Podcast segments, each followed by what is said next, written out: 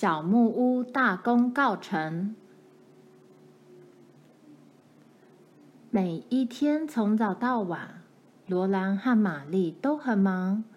洗好盘子、铺好床以后，他们总会有很多事要做、要看、要听。他们在高高的草丛里寻找小鸟的家。当他们找到了，鸟妈妈就会尖叫或凶巴巴的骂他们。有时，他们轻轻地碰了一下鸟巢，一窝小鸟立刻张开嘴巴，饥饿地叫着，惹得鸟妈妈破口大骂。玛丽和罗兰不想让鸟妈妈担心过度，就轻轻地走开。他们像老鼠一样，静静地躺在高高的草丛里，看着一群小野鸡绕着紧张兮兮的鸡妈妈跑来跑去，叫个不停。他们也看到身上带有条纹的蛇在草茎中穿梭，有的蛇伏在地上不动。只有从它吐出来的舌头和发亮的眼睛，才知道它还活着。这种蛇不会伤害人，不过妈说有些蛇会咬人，最好离它们远一点，免得危险。有时候会有一只大灰兔静静地蹲在忽明忽暗的草丛中，你得靠它很近。近得几乎要碰到了，才会发现它的存在。如果不出声，也许你还可以站在那儿看它老半天呢。它圆圆的大眼睛瞪着你，没有什么特别的意思。它的鼻子皱皱的，阳光照在它的耳朵上，发出淡淡粉红色的光。你可以看到耳朵里面细细的血管。和耳朵背面有短短的绒毛，它身上其他地方的毛又厚又软，最后你一定会忍不住想小心的摸它一下，然后兔子一眨眼就跑掉了，而他原来蹲着的地方空空暖暖的，好像还留着他的体温。罗兰和玛丽还要照顾小宝宝玲玲，除非她在睡午觉。有次，他们坐在草地上晒着温暖的阳光，吹着凉风。罗兰忘了玲玲在睡觉，她跳起来又跑又叫，引得妈走到门口对她说：“罗兰，你一定要像印第安人一样叫个不停吗？”妈说。我想你们很快就会像印第安人了。难道我没有告诉过你要把遮阳帽戴上吗？爸坐在木屋的墙上，准备开始盖屋顶。他看着他们，笑出声来。一个小印第安人，两个小印第安人，三个小印第安人。他开始轻轻唱歌。哦不！只有两个才对，加上你就有三个。玛丽对他说：“你也晒黑了。”可是你不是小孩，爸。罗兰说：“爸，我们什么时候才能看见印第安小婴儿呢？”要命！妈叫了起来：“你为什么一直想看印第安小婴儿呢？快把帽子戴起来，别再想那个了。”罗兰的帽子挂在他的背上，他把帽带一拉，戴上帽子以后，两侧的帽檐碰到脸颊，他便只能看见面前的东西，所以他老是爱把帽子向后推，让帽带圈在脖子上。虽然他听妈的话，把帽子戴起来，可是他还是没有忘记印第安小婴儿。这是印第安人住的地方。他不知道为什么没看见印第安人，不过他知道一定会看到他们的。爸说过有印第安人，可是他已经等不及了。爸把木屋上的马车帆布拿下来，现在他要盖屋顶了。这几天以来，他从西床那边拖回来很多木头，砍成一片片的薄木板。木屋四周堆了很多木板，也有很多木板靠着墙壁站。卡洛琳到屋外头来，爸说，免得木板掉下来砸到你或玲玲。等一下，查尔斯，等我先把瓷娃娃收起来。妈说。过了一会儿，妈就走出来了，手里抱着小宝宝玲玲。一条棉被和正在补的衣服，他把棉被摊在马棚旁边的草地上，然后坐下来，一边补衣服，一边看着玲玲玩耍。爸的手伸下来，抓住一片木板。屋顶上有几根小树苗做的船架，他把木板架在上面，让木板的边缘靠在墙上。然后把嘴里含了一些钉子，再把绑在腰带上的锤子拿出来，开始把木板钉在船木上。铁钉是爱德华先生借给爸的。那天他们在森林砍树的时候碰面，爱德华先生坚持要借给爸一些铁钉去钉屋顶，真是个好邻居。爸告诉妈的时候这么说：“没错。”妈说：“可是我不喜欢欠人家一份人情，就算是最好的邻居也一样。”我也是，爸回答说：“我也没欠过别人的情，以后也不会。不过邻居之间不一样，只要我到镇上去，我会买一些钉子还给他的。”现在，爸小心的把铁钉一根根的从嘴里拿出来，用锤子敲到木板里去。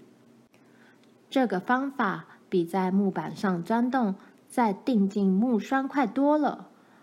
不过橡木很硬，锤子敲下去，钉子常会跳开。如果爸没把钉子捏紧，钉子就会飞出去。玛丽和罗兰看到钉子掉下来。就跑到草丛中去找，找到才罢休。有时候钉子钉弯了，爸就会小心的把钉子再敲直。每一根钉子都不可以丢，也不可以浪费。爸钉了两片木板以后，就坐在木板上，用钉子把木板一片片钉上去，一直钉到船架的最上面才停。每一片木板的边缘都覆盖在它下面的木板边缘上，然后他在另一边的屋顶上开始钉木板。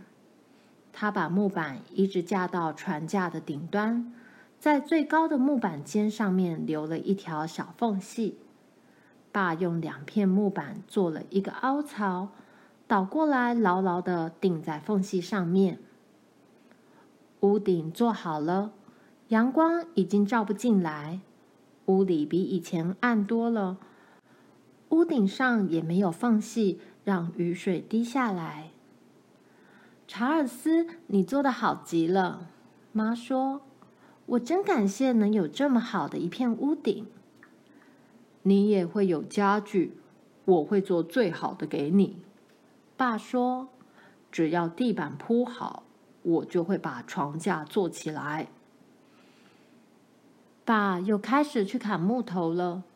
他一天天的把砍好的木头拖回来，甚至没有下车去打猎。他把枪放在马车上，晚上回来的时候就把他坐在车上打到的猎物带回来。等爸带回来足够的木头以后，他开始劈木头。他把每根木头从中间劈成两半。罗兰喜欢坐在木堆上看他工作。首先，他拿起斧头，在木头比较粗的那一端用力一砍，再在木头的裂缝中放了一块铁片进去，然后把斧头抽出来，将铁片再向下敲，坚硬的木头就裂得更深了。爸就这样劈这些坚硬的橡木。他用斧头砍进裂缝里，放一块木头在里面，把铁片塞进去一点，再沿着木头的裂缝劈下去。他把斧头举高，发出“啊”的一声，再用力劈下去，斧头“砰”的一声砍在木头上。爸总是砍得刚刚好，最后木头发出裂开的声音，裂成两半，躺在地上。深色的年轮和年轮中淡色的部分都看得到。爸停了一会儿，把额头上的汗擦掉，再抓起斧头，开始劈另一根木头。有一天，爸把最后一根木头也劈好了。第二天早上，他开始铺地板。他把劈好的木头一一拖进屋里排好，平的那一面朝上。他用铲子把木头底下的地掘出一长条一长条的浅沟，让木头圆凸的那一面刚好放进去。他用斧头把木头边缘的树皮去掉。把木头修直，这样一来，每一根木头都能很整齐的排在一起，几乎看不到缝隙了。接着，爸用手握住斧头前面的地方，轻轻的把木头的表面修平。他弯下身来仔细的检查，然后他拿起斧头，看看是不是都削平了。他把木头上的小裂片都除去。最后，他用手在光滑的木头上摸一摸，满意的点点头。连一片裂片也没有，他说：“光着脚也可以在地板上跑来跑去了。”他把一根木头放好，修平以后，再拖另一根来。到了壁炉前面，他就改铺比较短的木头。他在火炉的前面留下一块空地，以免火花或爆开的小木炭跳出来烧到地板。有一天，地板铺好了，平滑稳固又坚硬。爸说：“坚硬的橡木地板可以用很久很久。”这块地板很好用，永远不会坏的。爸说。妈说她很高兴，不必再踩在泥地上了。她把瓷娃娃放回壁炉的架子上，然后把红格子桌巾铺在桌面上。好了，妈说，现在我们又像文明人了。地板做好以后，爸将墙上的裂缝都补起来。他把小块木头塞到裂缝里去。再用灰泥把每一条缝都填好。你做的真好，妈对爸说。这样一来，不管多大的风都吹不进来。爸停下口哨，微笑着看着妈。他把最后一点灰泥涂在木头之间，涂平后把水桶放下来。房子终于都弄好了。我希望我们有玻璃可以做窗户，爸说。我们不需要玻璃，查尔斯。妈说。没关系，如果今年冬天我可以猎到很多动物的话，明年春天我就到小镇去买玻璃。爸说。管他要花多少钱。如果我们买得起，玻璃窗是不错。妈说：“不过，到时候再说吧。”那天晚上，一家人都很快乐。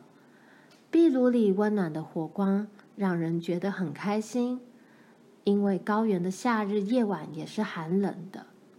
红格子布铺在桌上，瓷娃娃在壁炉架上闪闪发光，炉火把新做好的地板也照得发亮。屋外是深广的夜色和满天的星斗。爸在门口坐了好久，拉着小提琴，唱歌给屋子里的妈、玛丽和罗兰听，也唱给夜空的星星听。